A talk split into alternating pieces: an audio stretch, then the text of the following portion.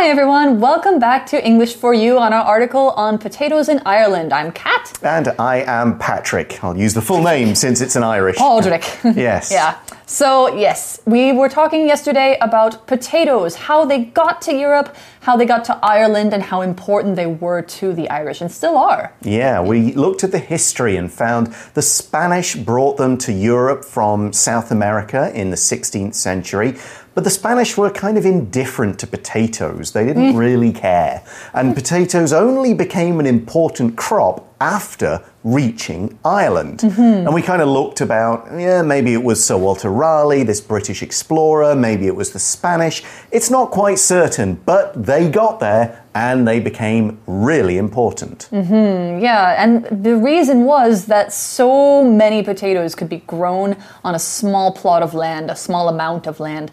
And they gave people vitamins and energy, and that was really important for long work days on the farm. And if you couldn't get meat or if you couldn't get milk, you would have to rely on potatoes, and that was your food source. Yeah, we saw people became dependent on potatoes. And as Kat mentioned yesterday, if you become too dependent on one thing, you're kind of setting yourself up for a fall if something goes wrong. That's right. And that's what we're going to look at as we carry on with the story of potatoes in Ireland. Reading The power of the potato in Ireland. The potato helped the population of Ireland double from 4 million in the 1700s to 8 million by the year 1840. Then disaster struck in 1845. The potato crop developed blight, a disease that rots the roots of the potato plant. In 1845, the weather was cool and moist, which allowed the blight to spread quickly. Most of the potatoes grown that year were inedible. The potato crop also failed for the following four years. This time is known as the Great Famine. At the time, Ireland was ruled by Great Britain. The British government gave little relief to the Irish. Soup kitchens were set up, but were very limited. In addition, poor farmers had to continue to produce grain, meat, and other foods and export them to Britain while their families starved. An estimated 1 million people died of hunger, and a further million immigrated during the Great Famine. The population dropped to 6.5 million in 1850. The effects of the famine still echo today, as the current population of Ireland is only 5 million. All right, so what happened with the potato in Ireland? Well, we have to look a little back in the history about 300 years ago. The potato helped the population of Ireland double from 4 million in the 1700s to 8 million by the year 1840. Okay, that's a big jump. Yeah. Yeah. That's I mean that's a lot for a fairly small country. Uh, Ireland and Ireland is not big. pretty small. Yeah, it would be difficult. I think it, I'm not even sure if its population is 8 million now. It's not. To be honest. So it was probably pretty crowded, and that means a lot of people relying on potatoes. And as the article says, then disaster struck in 1845. Oh no. So, a disaster is a terrible thing that happens when everything goes wrong. And we often use it in this way to refer to great big fires, natural disasters like earthquakes, things on a large scale that really cause problems for everyone. You could also use it in slightly more of a fun sense to mean everything went wrong. Dinner was a disaster everything burned. My job interview was a disaster. I was late and said the wrong things. The date was a disaster. We hated each other. But here we mean great big problems that affect many people seriously. For example, Taiwan suffered a disaster on September 21st, 1999, when a huge earthquake struck the center of the island. So, what was this disaster? Well, it has to do with potatoes. It can't have been an earthquake or a fire or anything because those would not affect potatoes. No. What happened was the potato crop developed blight, a disease that rots the roots of the potato plant. Hmm. So, a blight, it's a disease that affects plant populations, like in a big way, mm-hmm. and it makes them dry up and die. And Yeah. so, you know, you'd pull a potato out of the ground, it would just be like a little raisin, a dead potato raisin, and it Right. just gone. Yeah, and it can, there are different blights and they affect different crops in Yeah. different times and places. Trees, too. Yeah, mm. so this rots the roots of the plant. When something rots, this is when bacteria or fungus or things like that destroy a kind of food. Generally, it turns it black, it makes it fall apart. Stink. Yeah, it can often affect it affects wood as well, uh, even when the wood has already been cut and turned into stuff. And when it is kind of going dark and falling apart like that, we use the adjective rotten, R O T T E N, which is also the the I don't think it's the PP because we say rot, rotted, rotted. But we'd use rotten as the adjective. That's right. Yeah, when it's being affected in this way. So you might say, oh, these vegetables at the back of our fridge are starting to rot. We need to throw them out right away. Mm -hmm, Exactly. So the potatoes were rotting because of the blight. In 1845, the weather was cool and moist, which allowed the blight to spread quickly. You think of how fast things get moldy in Taiwan, mm-hmm. that kind of weather was happening in Ireland, and so this disease just spread and spread. So we're talking about the air was and the weather was very moist. Let's learn about, about what that means. So, moist is an adjective that means there's a lot of water, especially in the air or in the ground. Uh, something that's, you know, if, it, if your clothes are moist, they're not dripping wet, but they will have some water. You can still feel that they're a little bit wet. So, especially when uh, moisture is in the air, we call the air damp. Or when it's moisture in the air and it's hot, we call it humid. And Taiwan is often humid. So, another example, you could say, The air is so moist in my house that it makes my food go bad quickly. So, apparently, the moisture in the air made the blight spread all across the island, all across all the farmland. Mm-hmm. And that was a bad thing. Right, because what we learn is that most of the potatoes grown that year were inedible. Mm. So you'll notice there we got rid of a couple of words from that sentence. We could say most of the potatoes that were grown that year were ine- inedible, but you can get rid of the that were. It's just something that English does. Gets rid of words that you don't really need. It's obvious what the sentence means. Mm-hmm. We also see the word inedible there. If something is inedible, it's unable to be eaten, either because it could cause harm or just it's too tough or hard or whatever. Wood, we would say, is inedible. But if food is inedible, that means, ah, I just cannot eat this. I'll get sick. It's gone absolutely bad. Mm-hmm. And the opposite would be edible. Mm. Something is edible, that means you can eat it safely and usually deliciously. Mm-hmm. So the article goes on to say the potato crop also failed for the following four years. Oh. So, five years of dead mm. potatoes. Yeah, What are you going to do? Well, starve would be the answer, and because of that, we see in the article this time, this period of four or five years, is known as the Great Famine. Mm-hmm. The word famine means a time when there is no food available for many people Yeah. for an extended period of time. Yeah. So you might hear about there's a famine in this part of the world, there was Yeah. a famine that year in history. Right now, there's a like that. famine in Yemen, I think. Isn't Right. There? Yeah. Something like that. Hmm. And so this time of in 1845 to 1850 is known as the Great Famine. If something is known as something, then it's this is we're giving you the common name that someone or something is called by many people and thought of as. So if you mm-hmm. Google Great Famine, you'll get results about Ireland at this time. That's what it's called by many people in history in history books and references to it. Yeah, and it's also called the Irish potato famine mm. for obvious reasons. So there are a couple of different names for it, but famine is the common word for it. So the article says at the time, Ireland was ruled by Great Britain. Hmm. Now, that was the case for many countries around there. Yep. Now, right now, Ireland is not ruled by Great Britain. Yeah, Ireland is its own country now. Yeah, but it's part of Europe. Only the little bit in the north, Northern Ireland, is still part of Great Britain, follows the rules of the British government, and so on. Hmm. But at that time, the whole country was, and that didn't help the Irish much. We see in the article the British government gave little relief to the Irish.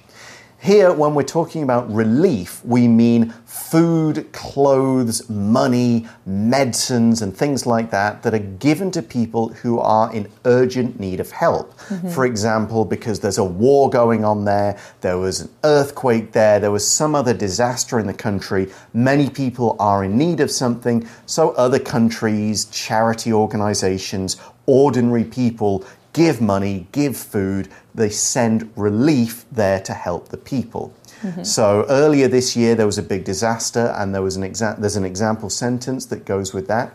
Relief was sent to Turkey and Syria after a big earthquake struck there in February 2023. So these days, when there is a disaster, many countries will try to send relief. But when this happened back in 1845, only Britain was going to send help, and it just didn't. Mm-hmm.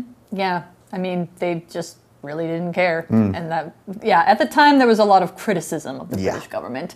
I think there was even a famous essay called A Modest Proposal that was written at that time.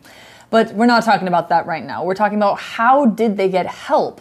The article says soup kitchens were set up, but were very limited. Hmm. So a soup kitchen is just a place where you can turn up and ask for food, basically. Yeah, basically they give you soup, they give you some kind of cheap food that will keep you going. Yeah, it's not always soup, it's just whatever is available that can be made in enough quantities to give to people. Yeah. But we see they were very limited, so the food ran out, they Yeah, weren't everywhere. they weren't everywhere, yeah. Yeah. and there was worse going on at the time. We see, in addition, poor farmers had to continue to produce grain, meat, and other foods and export them to Britain while their families starved. I So- cannot believe that anybody would enforce that. Yeah, that's crazy to me. So there were still farms, they were growing other things that weren't potatoes, but they couldn't eat them because they were being exported. If something is exported, it is sold abroad or sent abroad for sale in a different place. So you could say tea from Taiwan is exported all over the world. It's sent out, it's sold. The opposite is import, which means it's bought abroad and then brought here. That's right. And tea from Taiwan is exported all over the world, but Taiwanese people still have enough tea to drink hmm. themselves. So. Yeah. there's not the same problem. But because they were exporting all of their crops to Britain, people were starving. People starved. And so starve is this verb that means to suffer or even to die from lack of food. So if you are so hungry that you just you can't get any food and you are losing weight, you're sick, or you might even die, that's starving. You called the noun starvation. So lots of people starve during famines, and it's a really big problem. And even today, it's not like there are not people starving in the world. There are. So an example sentence: While rich, while people in rich countries eat as much as they want, people in poor countries are starving to death. Now, of course, you can use starving in kind of a fun way. A lot of people Yeah. say, Oh, I'm starving. I didn't eat lunch today. Yeah. But that's not really starving. You're That's just right. very hungry. The same with This- the same with famish. yeah, this is the real, like, you are going to die if you don't get food kind of starving. Mm-hmm. And people did die. The article says an estimated 1 million people died of hunger, and a further million emigrated during the Great Famine. Mm-hmm. So we'll look at the second part of that sentence in just a moment, but first we're going to take a look at the word estimated. We often use estimate as a verb and it means the same as guess. So, estimated as an adjective is just used to show a general number. It's based on a certain amount of evidence. You've kind of tried to find out some info, but it's not actually correct and 100% accurate. Of course, there's no way to tell exactly how many people died in Ireland during those times. It's just we're guessing based on population numbers, based on what data we have from that time. So instead of saying exactly 1.75 million people died, we're saying an estimated 1 million. It was around that number. Could be higher, could be lower, could be a lot higher for all we know, but we're taking a pretty good guess at the number. So we also saw that during that time, there was a million people who died, but there mm-hmm. were also another million people who emigrated from Ireland. Emigrate means to leave a country or a region to live elsewhere. Usually we would say you emigrate from somewhere because you're talking about the country that you're leaving from. However, you could also say you emigrate to somewhere, which means you're talking about the country that you're going to. Hmm. So during this time, a lot of people emigrated from Ireland, and many, many of them ended up in the US, which is how I learned about the Irish famine because I heard about it through uh, the immigrants who came to the US, and many, many US people are still descended from the Irish. Hmm. There are many Irish Americans. That's right. Yeah. And so, of course, that meant the population of Ireland fell. Remember, we got up to about 8 million, hmm. but now we see the population dropped to 6.5 million in 1850. So that's like 1.5, or no, yeah, 1.5 million people just gone, Um, yeah. either moved or left, and not many people being born. Yeah, exactly. Yeah, because you don't want to have babies when you can't feed them. Hmm. The effects of the famine still echo today, as the current population of Ireland is only 5 million. They Okay. haven't had a blight since then, I don't think, or if they have, it's been It's minor. small scale and it can Yeah. be dealt with, and it's, Yeah. you know, they have more modern farming. Right, and they have other alternatives. They're not completely dependent on that potato. Plus, Ireland is its own country, so it can import and export goods as it wants to. Right, but if you go to Ireland, you'll still find um, there's a lot of other stuff in Irish history related to the famine about the roads that were built at that time to give people food. They were hmm. basically roads to nowhere, just to give people work, to give people food. But for no good reason. They could have tried to have been growing other things instead of just building roads that went nowhere. Yeah. But yeah, there's a whole other set of stories and research and history about the Irish potato famine, its effects, and everything like that. Yeah. We haven't got time to go into all of it, but now you've got an idea of the history and of the potato's importance to the country. That's right. So that brings us to the end of the article. So let's now go to our For You chat question. For you chat. So our question is what food do Taiwanese people depend on the most? In your opinion, that last bit means you don't actually have to get the right answer. This isn't a test question. This is just what do you think? Right. Well, I mean, if I were to guess, it would be rice and mm-hmm. sweet potatoes. Well, maybe not sweet potatoes now, but previously, apparently, when Taiwan was ruled by the Japanese, mm-hmm. people depended on sweet potatoes a lot, especially poor people. Okay, yeah, because ag- same as the potato, the, the way they're grown, the amount Yeah, that can be grown in an area. Easy to grow. Exactly. So, um, apart bubble tea, no. That's just a treat. Yeah, that's just kind of being um, Maybe wheat. Bit of a joke, yeah. Maybe rice would be one of the obvious ones because the flour can also go into noodles Oh, and yes. other things like that. Yeah. I would have thought tofu is Tofu. pretty- ah, yeah, soy in general. Yes, soy, soybean milk, Yeah. eat the beans, make all the different tofu products. I would say that's also got to be pretty high because of its use as a protein source. Very true. Especially for people who won't eat meat. Obviously, Yeah. the, the Buddhist religion, people Yeah. will avoid meat, but they will eat tofu. So, Yeah. Right now, got to be high. Right now, uh, what people are hurting from the most is the lack of eggs. Yeah. It's, Right it's- now, when we're filming this, the egg shortage is happening. I can go to the supermarket and I either find no eggs or I have to pay a bunch of money for one Hmm. Right. packet. Yeah. You might as So, well just yeah. buy an actual real chicken. And I know, but get I it don't to do the work. I can't get a chicken on my rooftop. I can't do that. Probably not. Okay, so yeah, though the, it's the obvious things: rice and sweet potato, maybe Yeah. sort of soybean and wheat and food. soy, yeah. that kind of stuff. Yes. but that is here. Other countries will have their own different foods that are really important to them. Maybe not so much right now, but in the past were absolutely key to Hmm. people's survival. Yes. But that is all the time we've got. Thanks for watching us today, everybody. For English for You, I'm Pat. And I'm Kat. And we'll see you again soon. Bye bye. Bye. Vocabulary Review Disaster. The recent storm was considered a disaster as it had destroyed thousands of people's homes. Rot. James wanted to burn the wood on the fire, but it had rotted in the rain. Moist. The air was moist, and small drops of water formed on the windows. Relief. After the earthquake, the government provided relief to the affected families.